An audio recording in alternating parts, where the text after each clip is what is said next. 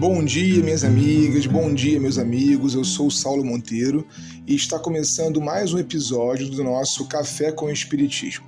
E eu queria saber como você está hoje. Desejo sinceramente que muito bem. Mas olha, se não estiver, calma. Faz parte do ciclo. Não fique mal por não estar bem. Estamos aqui nos encaminhando para os episódios que encerrarão as reflexões de Leon Denis em torno da ordem social. Como podemos ver, sua defesa é de uma conciliação entre política e religiosidade, já que uma opera a transformação da alma e a outra organiza sobre a terra as mudanças de que todos nós precisamos para um progresso satisfatório. Hoje queremos voltar a um ponto que me parece essencial ao pensamento social espírita de Leon Denis, a união idealista. Nos diz ele: não esqueçamos de que a solução das questões sociais não poderia ser completa, satisfatória, definitiva durante muito tempo, enquanto um elevado pensamento não vier iluminar as inteligências e os corações. Enquanto uma força de solidariedade humana não vier dissipar os mal-entendidos, os ressentimentos que separam ainda os partidos e as classes facilitar a fusão de interesses, a união de esforços na realização da obra comum. Seria necessário mais consciência em alguns, mais justiça em outros, com o sentimento dos deveres e das responsabilidades que incumbem a todos na medida dos recursos e do poder de cada um. Denis está introduzindo aqui a ideia de aproximação entre espiritualismo e socialismo. Como já vimos antes, para ele, o futuro será um ideal superior, que se expresse no mundo material. Isso porque, se as bases de solução forem superficiais, materiais, passarão e estarão sempre nas mãos de pessoas.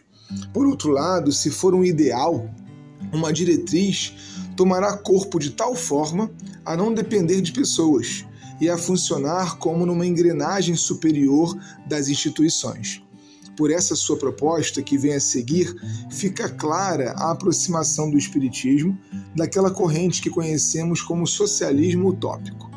O socialismo do futuro será o socialismo espiritualista, pois ele realizará um ideal baseado no desenvolvimento das mais elevadas faculdades da alma.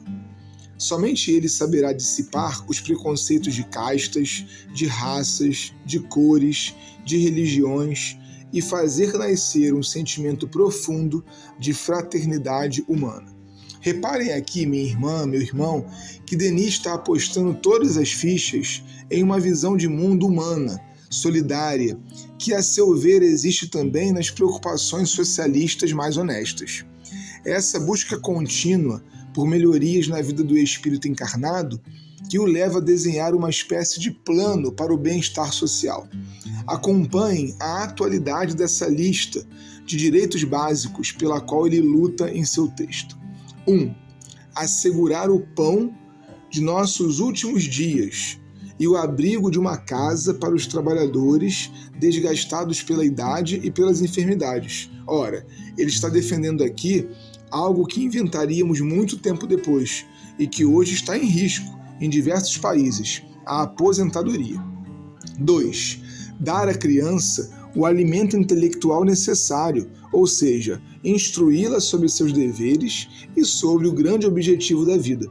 Iniciá-la nos princípios que fazem do universo e do conjunto das existências um todo harmonioso, da qual ela é parte integrante, atuante e responsável.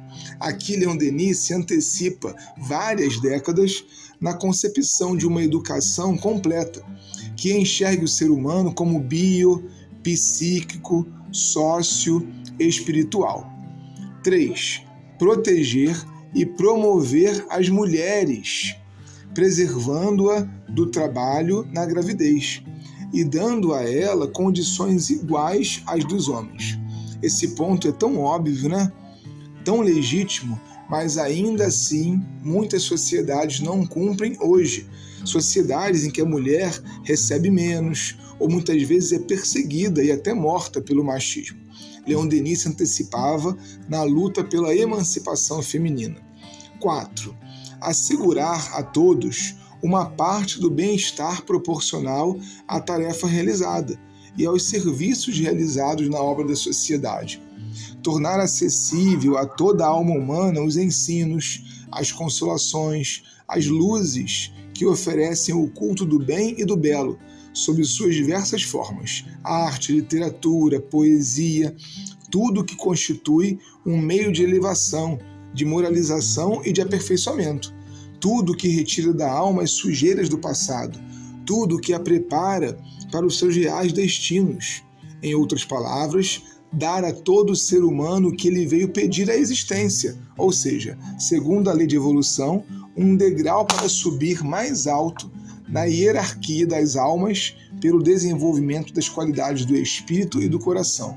Aqui, Denis completa seu plano de gestão social, destacando que não é preciso só comida e casa ao povo. Ao contrário, ele luta pelos bens culturais, que, quando oferecidos a todas e a todos, proporciona elevação das almas. O que a mim salta aos olhos nessa reflexão denisiana sobre o socialismo do futuro é o cuidado em conciliar corpo e alma. Não há progresso espiritual possível se as necessidades básicas do corpo não estiverem atendidas. Pensar a sociedade é pensar o caminho do espírito vidas afora. Um forte abraço e até o próximo Café com o Espiritismo.